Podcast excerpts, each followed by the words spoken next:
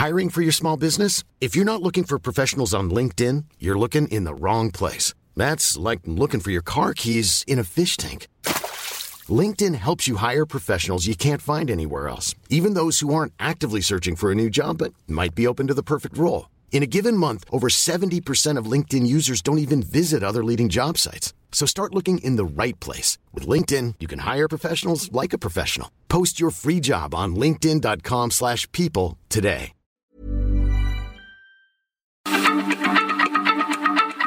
Radio, la H se lee, se comparte, se ve y ahora también se escucha.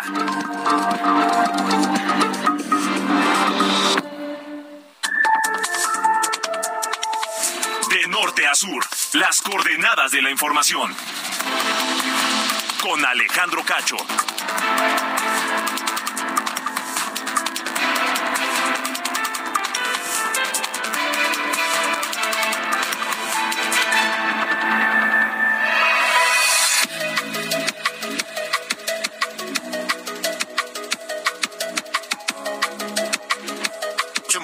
Del centro de la República Mexicana. Bienvenidos a De Norte a Sur. Este, ¿qué día es hoy? Miércoles 21 de diciembre de 2022. Yo soy Alejandro Cacho y me da un enorme gusto saludarle a donde quiera que se encuentre, escuchando la señal de Heraldo Radio en toda la República Mexicana y también en los Estados Unidos a través de Now Media Radio. Un abrazo afectuoso desde la capital mexicana. Son las ocho con uno tiempo del centro del país. Noche aquí en De Norte a Sur, pues eh, hablaremos de varios temas. Ya a las 3 de la tarde con 48 minutos entró el solsticio de invierno en el hemisferio norte del planeta y el de verano para el hemisferio sur. De aquí y hasta el 21 de marzo del próximo 2023, en cuanto llegará la primavera. Este día, hoy, es el más corto del año en cuanto a luz solar se refiere. Será el día con, o es el día con menos luz solar y la noche más larga en el hemisferio norte. Habrá, por supuesto, bajas temperaturas. Y por cierto, hablando de las bajas temperaturas, ojo, porque se prevé, se espera que haya efectivamente muy bajas temperaturas en las próximas eh, horas, en eh, horas y días en, en, en, la República Mexicana, sobre todo en la zona norte, habrá temperaturas incluso bajo cero en algunas partes del país, en zonas de, altas de Nuevo León, eh, de Chihuahua, en eh, Coahuila, eh, habrá bajas temperaturas también en el Estado de México, en fin, muchas, eh, llegó el invierno, habrá dos frentes fríos que estarán ocasionando temperaturas de hasta menos 15 grados Celsius, 15 bajo cero en alguna parte del país. Esta noche aquí en De Norte a Sur le estaremos dando los detalles. Sobre esto hablaremos con eh, Boris Hernández, meteorólogo del Servicio Meteorológico Nacional. El pronóstico para los días de asueto, para las, para la Navidad que está ya por llegar.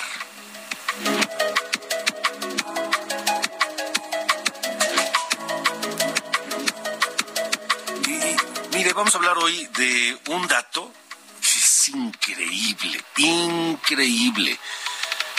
Desde 1821 hasta el día de hoy, hemos tenido 70 presidentes.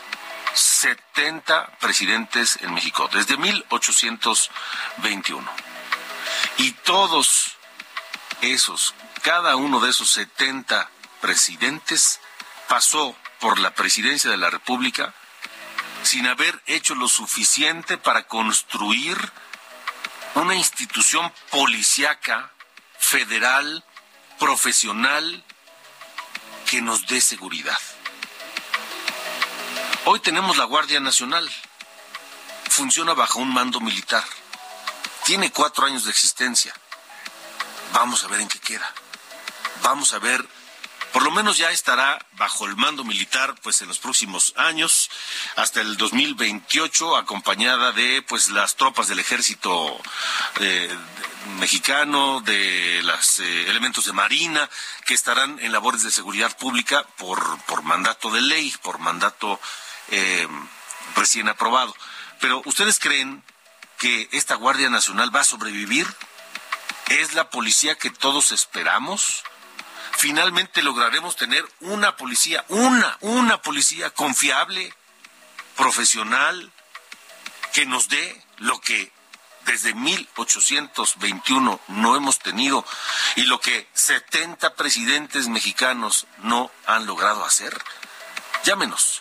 55 45 40 89 16. Lo digo lento. 55 45 40 89 16.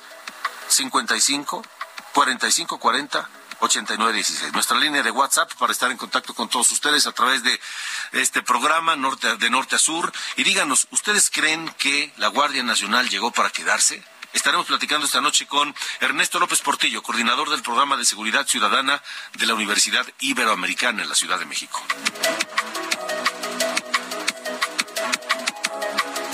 Estaremos en Tampico, Tamaulipas, donde mujeres protestaron para exigir a la Fiscalía del Estado, por supuesto, y a las autoridades municipales localizar con vida a cuatro mujeres, cuatro mujeres que están desaparecidas desde hace una semana, cuatro. Y el presidente municipal, el alcalde de Tampico, Jesús Nader, a él no le importa, porque ni siquiera ha hablado del tema, no se ha dignado a hablar del asunto. Cuatro mujeres que tienen en vilo a, a sus familias y que de las que hoy no se sabe nada. Saludos a quienes nos escuchan en Acapulco, Guerrero, un abrazo grande, allá en Acapulco, en Chilpancingo también, donde llega de norte a sur. Se prepara ya la gala pirotécnica para recibir el año nuevo y esta noche estaremos hablando aquí en de norte a sur con Santo Ramírez Cuevas, el eh, secretario de Turismo de Guerrero.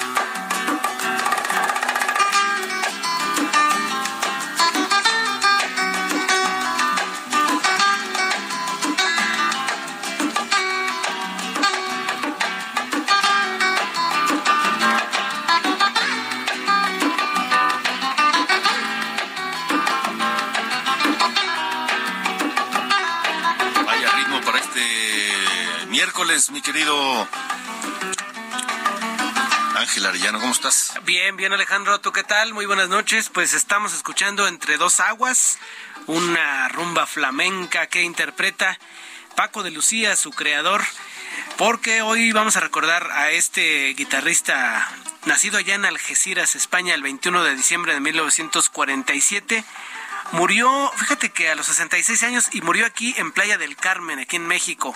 Fue el 25 de febrero del año 2014. Paco de Lucía, músico, compositor español y pues considerado el mejor guitarrista de flamenco en allá, por supuesto, originario de España. ¿Te gusta Paco de Lucía, Alejandro? ¿Cómo no? ¿Cómo no? Claro que sí. Sí, la verdad es que es un buen guitarrista y tiene un, estilo que, que luego, luego uno lo distingue y contagia su gran, gran guitarrista con una tablita de quesos, unas buenas tapas, un, buen jamón, un buen vinito. un vinito tinto. ¿Qué tal? No, pues ya, para el frío ahorita, ¿no? Que ya, como estaba escuchándote, ya entró el invierno en la tarde, ¿no? Así es, así es, así es. Sí, pues ahí está, ya puesta la mesa. Vamos con Paco de Lucía, Alejandro.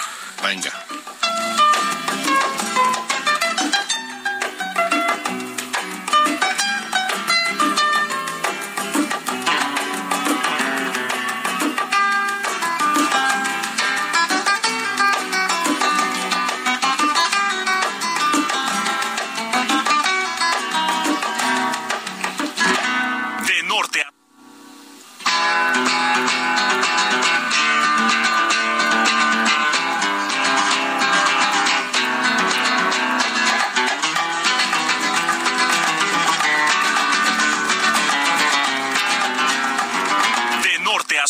Alejandro Cacho.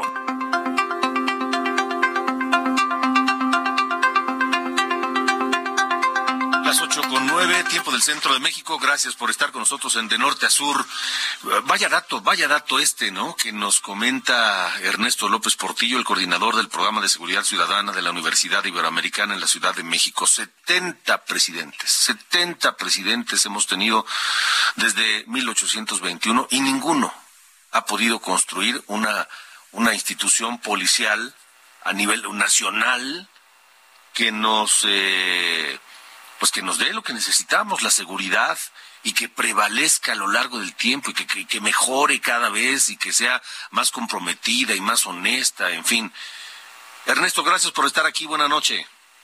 Alejandro, buenas noches. ¿Cómo le va? Bien, gracias. Eh, pues sorprendido con este dato. 70 presidentes y, nada. Sí, es un dato, es un dato muy fuerte nos pusimos a revisar la edad que tienen algunas instituciones policiales en el mundo. Pues son datos que están a la mano, al alcance de cualquier persona. El Servicio de Policía de Londres, Metropolitana de Londres, nació en 1829. La Real Policía Montada de Canadá en 1920. La Policía Nacional de Francia en 1941. La de España en 1824 de Nueva York en 1845. Eh, son solo algunos ejemplos de instituciones policiales que yo he visitado personalmente. Yo empecé a visitar instituciones policiales a mediados de los 90 y si comparamos la experiencia internacional de algunos países frente a México, pues sí es un dato escandaloso, porque la edad que tiene hoy, hoy día, la institución que tiene a cargo la función policial federal, que se supone sería la más importante, sería la más especializada, porque tiene que lidiar con los, los delitos y las violencias más graves. La edad que tiene hoy es cuatro años. Cuatro años en un país que tiene dos siglos de independencia. Pero no solo eso, cuatro años y es además la mayoría de la Guardia Nacional son personas con carrera militar, no con carrera policial. Entonces la comparación es, es, escandalosa porque no solamente se trata de cuántos años, sino que se trata de, de comparar la especialización comparar la profesionalización. Si la gente pudiera tener la oportunidad de comparar viendo directamente cómo funcionan las policías, como lo he hecho yo, pues es, es, es muy impresionante el desarrollo que ha tenido, que han tenido algunas policías en el mundo que tienen dos siglos, un siglo, medio siglo de vida. Han ido creando técnicas muy sofisticadas para reducir violencias, tecnologías, protocolos, estándares, procedimientos, métodos de evaluación, métodos de registro, de control, de uso de la fuerza. Y en México tenemos, eh, lo digo en la columna, tengo yo testimonios que están continuamente enseñándome que hoy, hoy esta, esta llamada policía, que en mi concepto no lo es, que es la Guardia Nacional, eh, no cuenta con las competencias profesionales mínimas la mayor parte de quienes la integran, pues porque no son policías.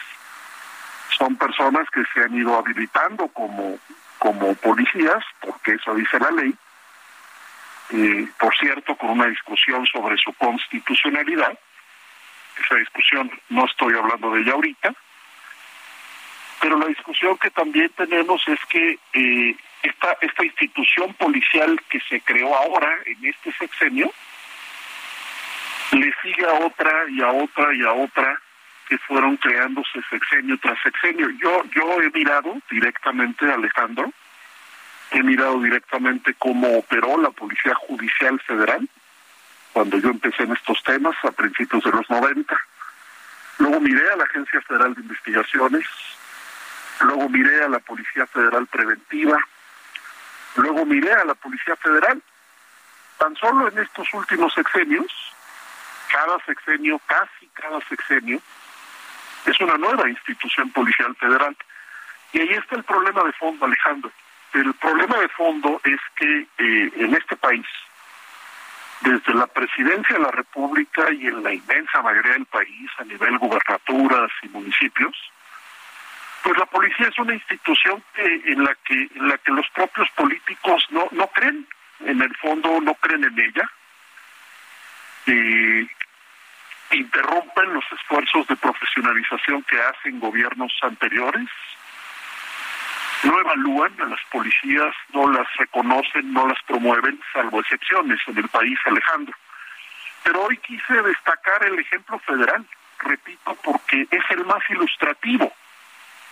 Imagínense ustedes que hoy una persona de la Guardia Nacional puede, puede serle difícil llenar el más básico reporte, que es el informe policial homologado.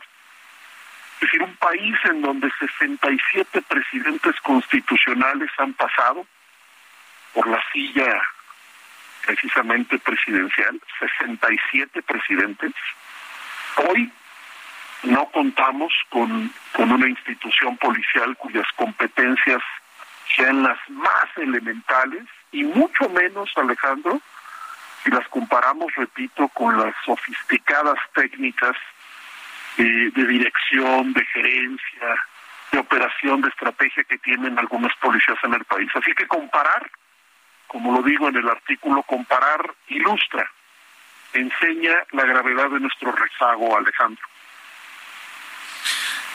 ¿Por dónde empezar para realmente construir una institución así que perdure y que, mejore constantemente y que cumpla verdaderamente con el espíritu de su, de su razón de ser, que es darnos seguridad? Mira, Alejandro, la, las policías que funcionan mejor en el mundo rinden cuentas. ¿Qué quiere decir esto? Tienen que justificar lo que hacen. Y si hacen las cosas bien, se les premia. Y si hacen las cosas mal, se les sanciona. Y hagan las cosas bien o mal, hay procesos institucionales de aprendizaje.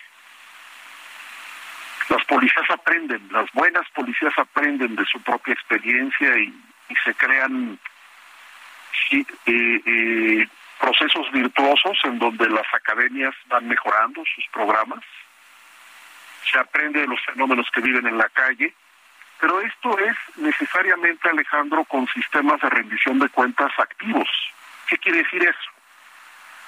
Que la policía es revisada, es evaluada primero por sistemas internos y segundo por sistemas externos. Eh, Naciones Unidas publicó hace muchos años un, un manual que hemos usado mucho, un manual de rendición de cuentas y de integridad y ética policial, que tiene un sistema que la ONU promueve, que se llama Sistema Comprensivo Integral de Rendición de Cuentas, y ahí nos explica que si las policías no son controladas, monitoreadas, evaluadas desde adentro y desde afuera, no funcionan bien. La que sea, la que tú quieras. Ojo, paréntesis, todas las policías del mundo tienen problemas, todas. Estados Unidos hoy está enfrentando una crisis mayor en sus policías, pero al mismo tiempo se fortalecen los sistemas de control y evaluación precisamente para tratar de sacarlas de sus propias crisis. Bueno, en México el problema es que están apagados los, los fusibles, los, los interruptores de la rendición de cuentas. Los ministerios públicos le temen a la policía en buena parte del país, no la investigan, y hacen a un lado las denuncias contra la policía. Las unidades de asuntos internos, Alejandro, que fueron creadas desde hace décadas en muchos países del mundo, bueno, la gran mayoría de las instituciones policiales en México hoy, hoy día, no tienen unidades de asuntos internos que son las más básicas entidades de control. No se diga los controles externos, te decía, el Ministerio Público no investiga, la policía, y los poderes legislativos, que también son un sistema de control externo que debe pedir cuentas a las secretarías de seguridad, a la policía, tampoco hacen su trabajo. los congresos están apagados en sus funciones de fiscalización. Entonces el problema, Alejandro, es que cuando me preguntas por dónde empezar, pues yo te diría que, deberíamos empezar por, por sanear este sistema político que no produce rendición de cuentas sobre la policía.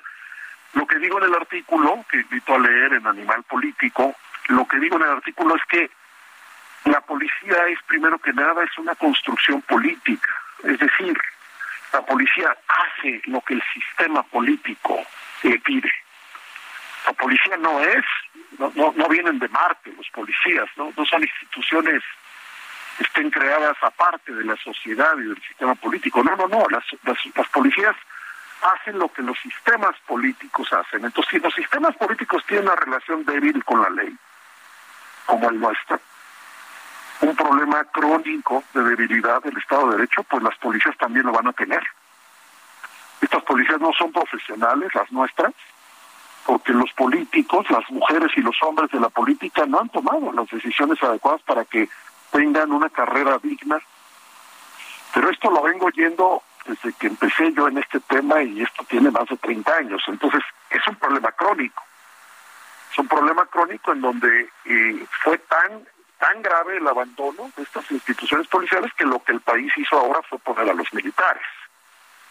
Y entonces se ha creado un círculo vicioso porque al llamarle a los militares, todavía se reducen más los incentivos para la mejora civil. Y entonces tienes a los militares, no mejoras a los civiles, estás diciendo que quieres mejorar a los civiles, pero no tienes planes de mejora, y entonces le sigues llamando a los militares, y así va el país con una crisis que, que pues que nos ha colocado en un en un entre cuatro y cinco veces arriba del promedio de homicidios eh, violentos en la tasa promedio mundial. México México tenía un, decremento en sus homicidios eh, hasta los hasta los 90 principios del siglo. Venía México bajando sus homicidios. Y ahora y desde 2007 hacia adelante el promedio nacional subió hasta llegar a 30 homicidios por cada 100.000 habitantes, que es, como te digo, eh, cuatro a cinco veces la tasa mundial promedio, y esto pues con, con una y otra y otra reforma policial que nos prometen, con instituciones policiales que no duran, ahora ha bajado un poco, esos homicidios están en 28, sigue siendo una tasa incomparablemente alta frente al mundo y, seguimos con la promesa de, una policía profesional que ni siquiera en el ámbito federal, que es por cierto donde están los recursos mayores, que ni siquiera en el ámbito federal llega, Alejandro. Entonces no, no, no, no, creo que nadie tenga la respuesta clara de por dónde empezar. Tu pregunta me parece muy acertada, pero sí queremos tener una idea más, más clara del diagnóstico. El diagnóstico es que es un problema que atraviesa todas las fuerzas políticas, es un problema histórico, es un problema que ha acompañado al país básicamente en toda su historia independiente. Hay que reconstruir los sistemas de, rendición de cuentas de la policía. Si nadie revisa y nadie controla el interior y afuera de ellas, pues seguirán haciendo lo que hacen, que es desafortunadamente un servicio, eh, por decirlo menos, eh, muy por debajo de los estándares profesionales adecuados, no se diga la corrupción y la criminalidad que, también está en la policía. Pues vaya, vaya escenario complicado, vaya escenario complicado. En fin, pues, sí, muy, muy, muy complicado. En fin, muchas gracias y, de verdad es eh, lectura obligada, me parece, este, este artículo en, Animal Político. Ernesto López Portillo, muchas gracias por haber estado con nosotros. Alejandro, muy buenas noches. Gracias. igualmente, gracias. Buenas noches échele un vistazo, de verdad, ahí en Animal Político. 8 con 23, tiempo del centro de la República Mexicana. De norte a sur, con Alejandro Cacho. Suela la música de una vez, o ya, o ya, ¿qué hacemos? Leemos algunas llamadas, vamos con algunas llamadas. Eh, hemos tenido muchos problemas y reportes de eventos vergonzosos. Me dice han tenido muchos problemas y reportes de eventos vergonzosos. La gente no confiamos en ella, al menos yo no. Habla de la Guardia Nacional. Saludos a todo el equipo. No creo que dure la Guardia Nacional, nos dice Jesús García. Gracias. Gracias, don Jesús. Eh, Aquí me dicen, ¿qué más puedo hacer? Llevo dos años de una demanda porque el inquilino me amenazó con un arma de fuego. Bueno, esto es otra cosa. Déjenme lo leo con más calma. Eh, 55 45 40 89 16. 55 45 40 89 16 para que nos escriban y nos digan lo que quieran a través de la línea de WhatsApp. A ver, ahora sí, Emanuel, échale, súbele.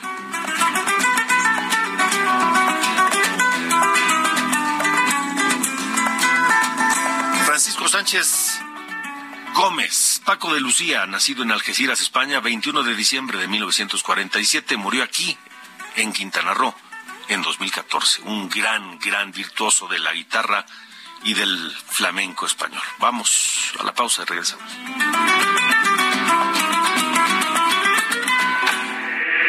De norte a sur, con Alejandro Cacho.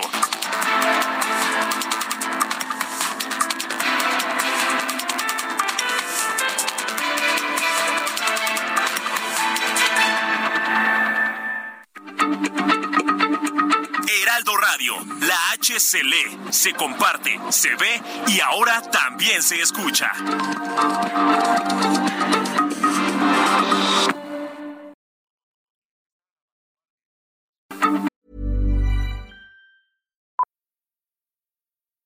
Millions of people have lost weight with personalized plans from Noom, like Evan, who can't stand salads and still lost 50 pounds. Salads, generally, for most people, are the easy button, right? For me, that wasn't an option. I never really was a salad guy. That's just not who I am. But Noom worked for me. Get your personalized plan today at Noom.com. Real Noom user compensated to provide their story. In four weeks, the typical Noom user can expect to lose one to two pounds per week. Individual results may vary.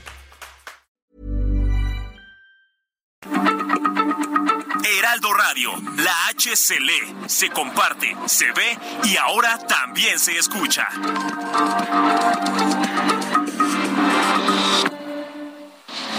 De norte a sur, las coordenadas de la información.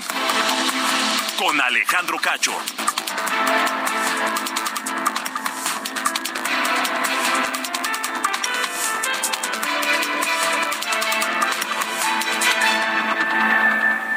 El día de hoy les tenemos excelentes noticias. Llévense unidades únicas en México en exclusiva en Ford Andrade La Viga. Entrega inmediata de su Ford Expedition Limited 2022 con blindaje nivel 5 y Ford Expedition Max 2022 también de nivel 5. No desaproveches esta oportunidad. Amigos del Heraldo Radio, oigan, ¿sabían que solo el 49% de la población usa métodos formales o tradicionales de ahorro?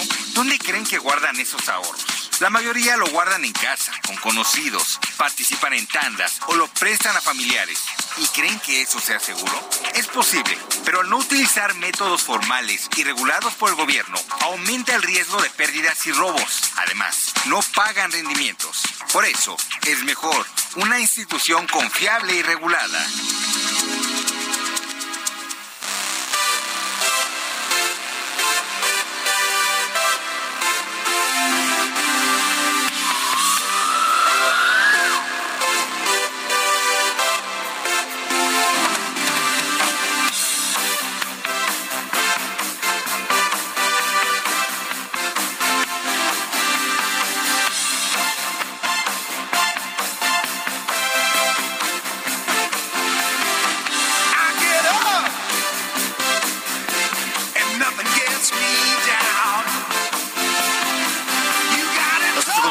Continuamos eh, de norte a sur esta noche de miércoles 21 de diciembre de 2022. Yo soy Alejandro Cacho y me daba un enorme gusto que nos acompañen a través de la señal de Heraldo Radio.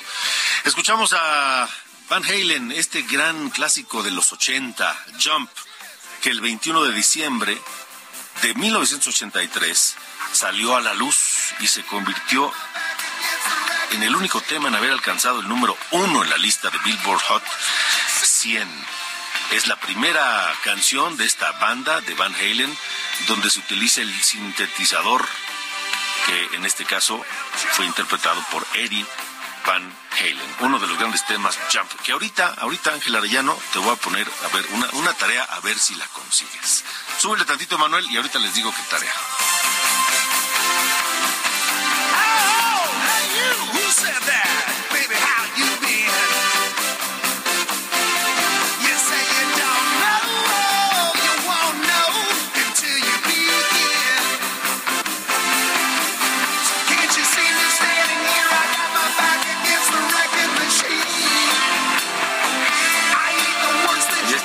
8 con 33, Jump de Van Halen, le digo un, clásico de los 80, pero hay otra canción de finales de los, de, la- de- de los 70 de la música disco que también se llama Jump. Y en, eh, ese, ese tema Jump es de este grupo, The Ring. Insisto, es plena música disco.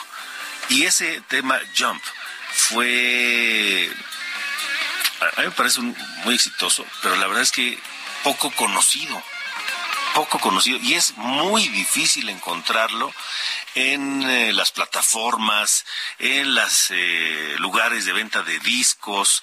Eh, yo solo lo recuerdo en un acetato y, y la verdad es, es uno de mis temas preferidos de la música disco. Jump de The Ring, a ver si la encuentras, mi querido Ángel Arellano. Mírale, míralo. Esa mera. A ver, súbele. A little higher. A little higher. Higher.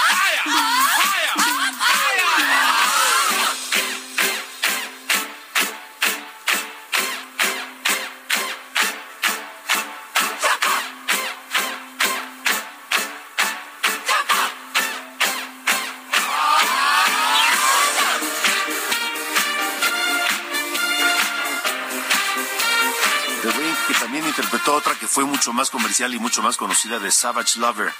Eh, eh, este otro tema que fue más conocido de esta misma de esta misma banda que la verdad es que tuvo este par de éxitos y me parece que no muchos más en aquellos finales de los 70 en fin remembranzas nada más.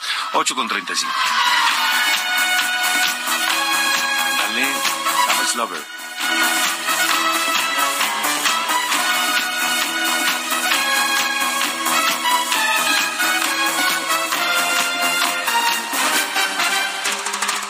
norte a sur, con Alejandro Cacho. Buenas noches, estas son las noticias de norte a sur. En Hidalgo se registró la explosión de una presunta toma clandestina de un ducto de Pemex en la localidad de Xo- Xolostitla, por lo que bomberos y protección civil estatal ya se encuentran en el sitio atendiendo el siniestro. Taxco Guerrero se derrumbó una mina de arena ubicada en la comunidad de Teacalco, donde quedaron atrapadas dos personas, informó Protección Civil del Estado, que continúa con las labores de rescate. La Fiscalía de la Ciudad de México informó sobre la detención de cuatro presuntos implicados en el asesinato de Andrés y Jorge Tirado. Este último, eh, quienes habría participado en el asesinato de estas personas. En tanto, los primeros detenidos fueron vinculados a proceso por el delito de secuestro. En Quintana Roo se reportaron más de dos horas de tráfico por obras de remodelación en el Boulevard Luis Donaldo Colosio, que provocaron que cientos de turistas y usuarios del Aeropuerto Internacional de Cancún optaran por descender de sus vehículos y transportes para caminar varios kilómetros y acceder a la terminal, donde se trasladaron cerca de 40 vuelos. Finalmente, el presidente de Estados Unidos, Joe Biden, recibió en la Casa Blanca al mandatario de Ucrania, Volodymyr Zelensky, quien hizo su primer viaje al extranjero desde el inicio de la invasión rusa. En la reunión con Biden se prometió que se enviará asistencia militar a Ucrania. Yo soy Diana Bautista y estas fueron las noticias de Norte a Sur.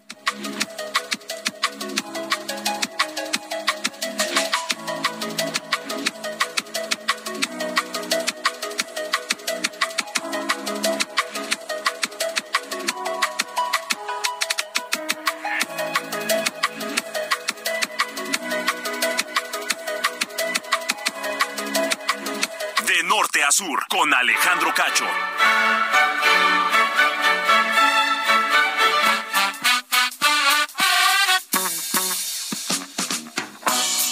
¿Qué pasó, mi querido Carlos Allende?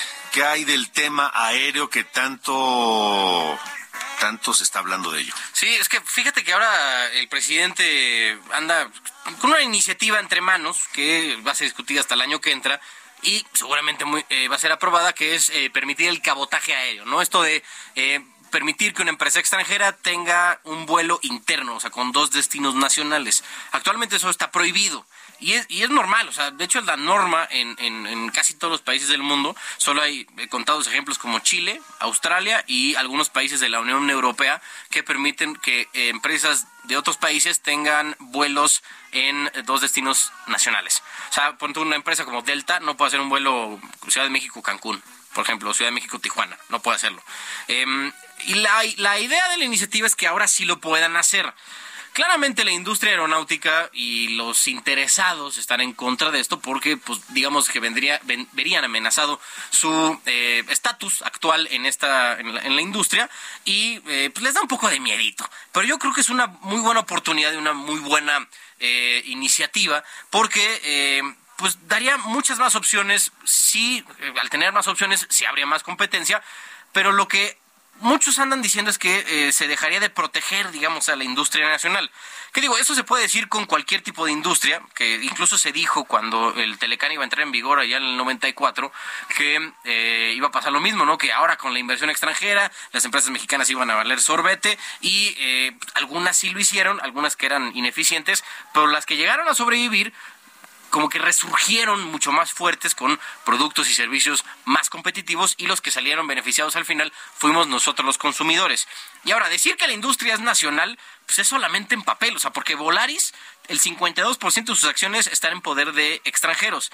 Y Aeroméxico, ya que tuvo su rollo de reestructura con el capítulo 11 ahí en Estados Unidos, la nueva inyección de capital también vino desde Estados Unidos. La única aerolínea que opera actualmente de, de buen tamaño que tiene capital mexicano mayoritario es Viva Aerobús. Entonces, así que digamos cómo estamos protegiendo el tema de la industria nacional, pues tampoco es para tanto. Em, sí habría más opciones para todos los consumidores y eso, con más opciones, pues tenemos eh, mejores precios, que todo el mundo quiere eso.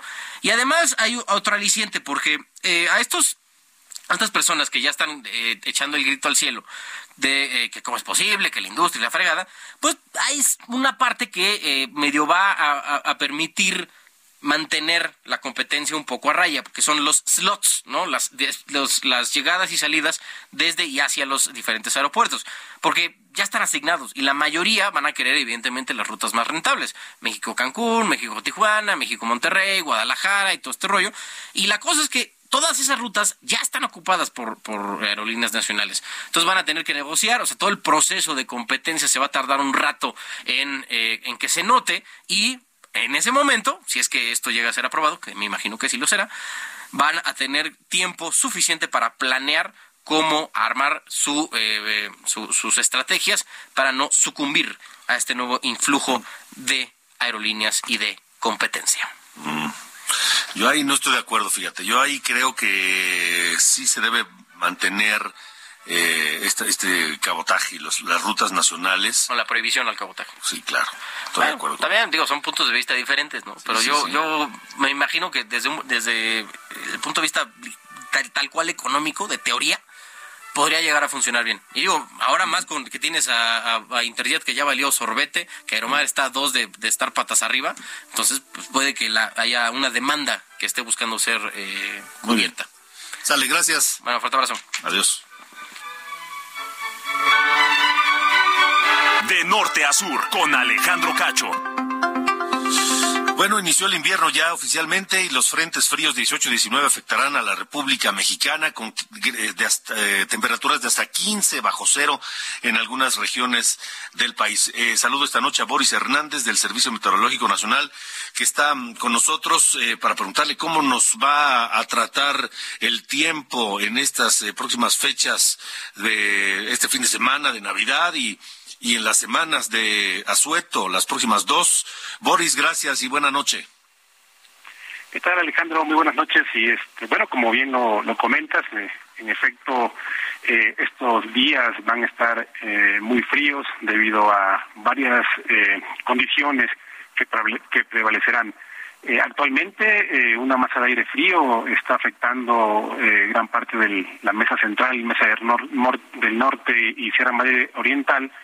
Y esta masa de frío está asociada todavía al frente frío número 18, que es la, la que está el que está afectando actualmente, ¿no? Eh, este sistema y esta masa de aire frío, conforme eh, avancemos hacia el día jueves, dejará de, de afectar. Sin embargo, eh, el frente frío siguiente, que sería el posible número 19 viene acompañado de una masa ártica. Eh, esto, pues obviamente, eh, es lo que se ha estado mencionando en los, en los últimos días.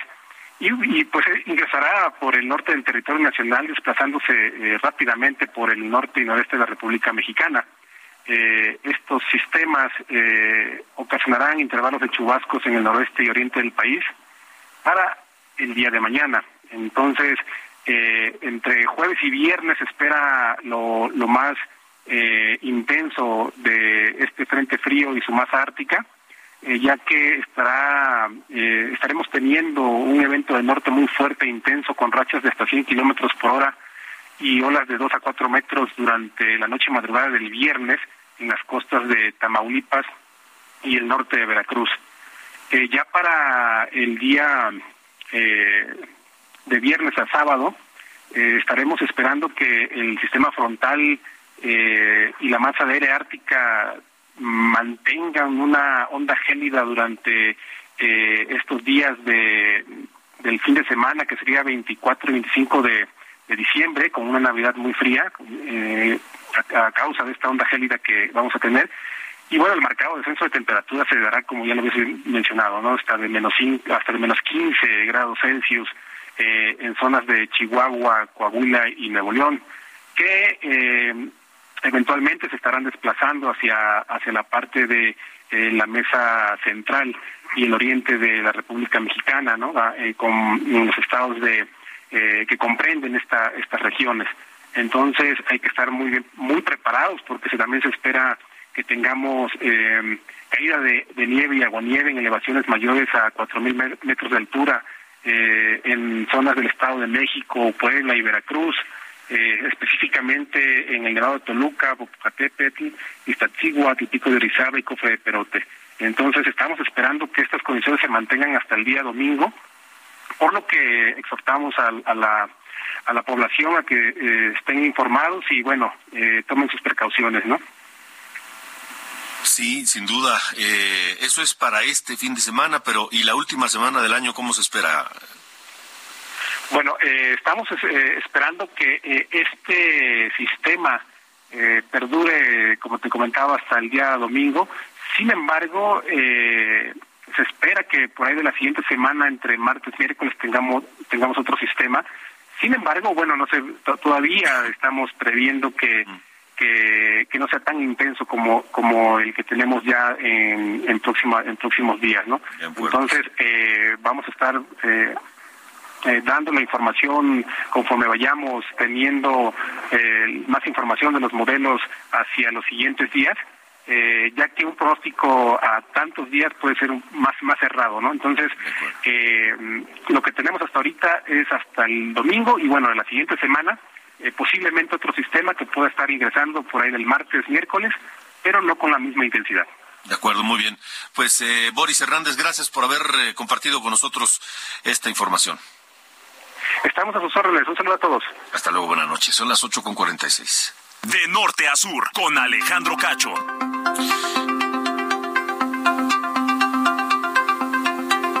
De la noche con 46 minutos, tiempo del centro de la República Mexicana. Vamos a ver qué nos dicen a través del 55 45 40 89 16, el número de WhatsApp para estar en contacto con ustedes a través de norte a sur. Alejandro, excelente programa. Históricamente como nación siempre ha sido todos contra todos. El trabajo en grupo no existe, siempre se quiere presumir de forma individual, por ello nunca ha existido un proyecto de nación.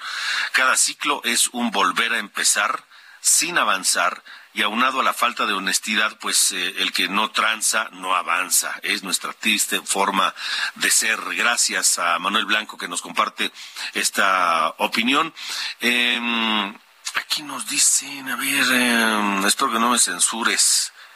Me preguntan cuánto costará la familia Castillo. Salen más baratos que la familia de Angélica Rivera Hurtado. Es una actriz mexicana, la, ex, la esposa, fue esposa del expresidente Peña Nieto y fungió como una corrupta. Pero esto qué tiene que ver? ¿Quién, quién está hablando de esto? Luego dice, los López Portillo hablando de temas de veras, son unos impostores. A ver, no, no confundamos las cosas. Ernesto López Portillo no tiene nada que ver con José López Portillo. Nada que ver. Ernesto López, Ernesto López Portillo es un académico, un estudioso prestigiado, un profesor universitario reconocido, un analista eh, respetado, y no tiene nada que ver con José López Portillo. Así que pues, no confundamos la gimnasia con la magnesia. 8 con 48. Vamos contigo, Carlos Juárez. ¿Qué ha pasado con el tema de las mujeres desaparecidas allá en Tampico y la indiferencia de su presidente municipal, Jesús Nader? ¿Me escuchas? Sí, te escuchamos. Adelante, estamos al aire. Hola, Carlos. Bueno, algo pasa con Carlos Juárez. Eh, les doy rápidamente el, el contexto. Hay cuatro cuatro mujeres jóvenes desaparecidas en el sur de Tamaulipas, en la zona metropolitana de Tampico, Altamira y Ciudad Madero. Ayer le reportábamos esta información a través de Norte Sur. Hoy hubo una protesta de mujeres para exigir a la Fiscalía del Estado pues actuar y encontrar con vida lo antes posible a estas cuatro mujeres. Eh, hay que decir que frente a este tema, el, eh, el, el alcalde de Tampico, Jesús Nader, simple y sencillamente hace como que no ve y como que no oye, como los changuitos que no ve, no oye, no, no habla, así Jesús Nader. Carlos Juárez, a, ver si me escuchas. Alejandro, te escucho perfectamente. Un gusto saludarte a ti y a todo el territorio. Así es, anoche hablábamos de los casos de estas chicas desaparecidas en la ciudad de Tampico. El día de hoy hubo una mega marcha, lo podemos llamar así, porque fueron varios kilómetros en que colectivos feministas, así como ciudadanos y ciudadanas, se unieron para exigirle a las autoridades de los dos niveles de gobierno en Tampico que, bueno, pues se busque a estas jóvenes y a o la mujer de 49 años que se encuentra desaparecida desde hace ya varios días. Fue en el edificio ubicado frente a uno de los centros laborales de una de las chicas, Cintia, que trabaja en hospital privado hasta llegar a la zona centro de Tampico, justo ahí frente a la alcaldía eh, porteña de donde gobierna Jesús Nader y donde también las mujeres aprovechaban el pino de Navidad que se colocó ahí para adornarlo con las fotografías de las personas que están desaparecidas. Hay que manifestar que eh, lugar en lugar de eh, estaba en lugar de que estuviera una comitiva de autoridades para atender a estos manifestantes, lo que se toparon fueron elementos de la Guardia Estatal que estaban protegiendo el edificio como si al alcalde le importara más el inmueble que es la vida de las mujeres que están desaparecidas. Incluso lo que pudimos acceder a la información fue solamente un reporte de que los tranvías ya estaban listos, pero ninguna opinión respecto a la desaparición de estas chicas por parte del alcalde Jesús Narrala. Hay que manifestar que las cuatro personas que están desaparecidas ya llevan más de una semana y se está exigiendo que sean localizadas, pero con vida y no tenga que estarse reportando un nuevo feminicidio en la zona sur de Tamaulipas, como ya ocurrió en el municipio de Altamira, donde gobierna Armando Martínez Manríquez, y que una joven trabajadora fue encontrada sin vida en una brecha en la colonia La Pedrera. Hasta el momento, lo que ha reportado la Fiscalía es que se están realizando las investigaciones pertinentes, pero por parte de la autoridad local se guarda total el metismo, no hay ninguna opinión respecto a estas desapariciones que están ocurriendo en la ciudad de Tampico. Alejandro, es la información. ¿Qué es lo que, qué es lo que, es decir, no, no, no puedo creer, me parece increíble que ante la desaparición de cuatro mujeres jóvenes en aquella zona de Tampico, eh, Altamira y Madero, eh, pues simple y sencillamente el alcalde Nader, pues nada de muertito. Sí, no, no, eh, esperamos algún posicionamiento o que al menos alguna, eh, el Instituto de la Mujer, vaya, que es del municipio, pudiera atender las demandas de estas mujeres o, tan siquiera sumarse ya no sea atenderlas, pero sumarse a estas exigencias de que sean localizadas con vida estas mujeres. Eh, la única información, te repito, Alejandro, que recibimos por parte del municipio era de que ya estaban listos unos tranvías turísticos que sinceramente a la población pues no le interesa mucho porque aquí lo que se está exigiendo es que sean localizadas con vida a estas jovencitas. Muy bien, pues Carlos, estaremos eh, atentos, eh, pendientes. Supongo que la indignación crece conforme transcurren las horas y, este, este, y el drama de la desaparición de estas mujeres, pues sigue ahí, vigente, vivo. Así es, este, está la familia muy preocupada de estas, de estas personas porque es, es fecha más de una semana que no se tiene ni siquiera un detalle de los avances de la investigación pues a ver si mañana podemos platicar con alguno de estos eh, familiares de, de, cualquiera de estas mujeres allá en Tampico. Estamos muy pendientes, claro que sí. Buscamos Gracias, Carlos. Gracias. Hasta luego, Carlos Juárez, nuestro corresponsal en aquella zona de eh, Tampico, el sur de Tamaulipas, Tampico, eh, Madero. Y, es increíble. Saludos a quienes nos escuchan a través de Heraldo Radio Tamaulipas, Heraldo Radio Tampico 92.7. Un abrazo grande y nuestra solidaridad. Y en este espacio no vamos a perder la atención, vamos a seguir atentos a este caso de estas cuatro jovencitas desaparecidas. Es increíble, es inconcebible. Entonces, ¿para qué están las autoridades? ¿Para qué presumen, por ejemplo, en el caso de Nader, haber sido reelecto? ¿Para qué? Para darle la vuelta a los problemas, para hacer como que no pasa nada, para dejar que la gente se rasque con sus propias uñas cuando una de sus principales obligaciones es darle seguridad a su gente. ¿Para eso quieren llegar al poder? A ver qué dice Jesús Nader. O a lo mejor ya ni siquiera está en Tampico, se habrá ido de vacaciones tal vez. Mañana lo vamos a averiguar. Nos vamos.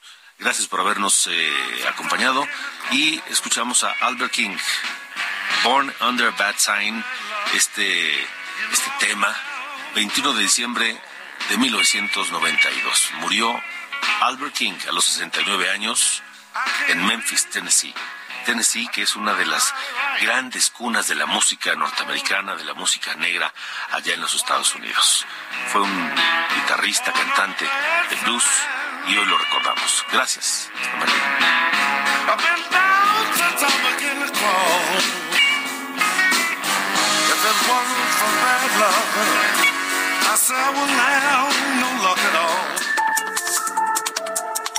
Esto fue De Norte a Sur, las coordenadas de la información. Con Alejandro Cacho.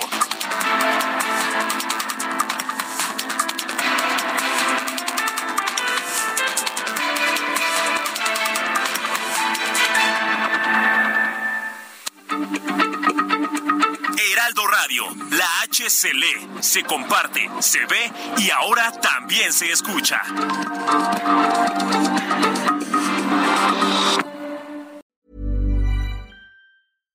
When you make decisions for your company, you look for the no-brainers. And if you have a lot of mailing to do, stamps.com is the ultimate no-brainer. It streamlines your processes to make your business more efficient, which makes you less busy. Mail checks, invoices, legal documents, and everything you need to keep your business running with Stamps.com. Seamlessly connect with every major marketplace and shopping cart. Schedule package pickups and see your cheapest and fastest shipping options from different carriers. With rates up to 89% off USPS and UPS rates. And with the Stamps.com mobile app, you can take care of mailing and shipping wherever you are. Make the same no-brainer decision as over 1 million other businesses with stamps.com. Sign up with code program for a 4-week trial plus free postage and a free digital scale. No long-term commitments or contracts. That's stamps.com. Code program.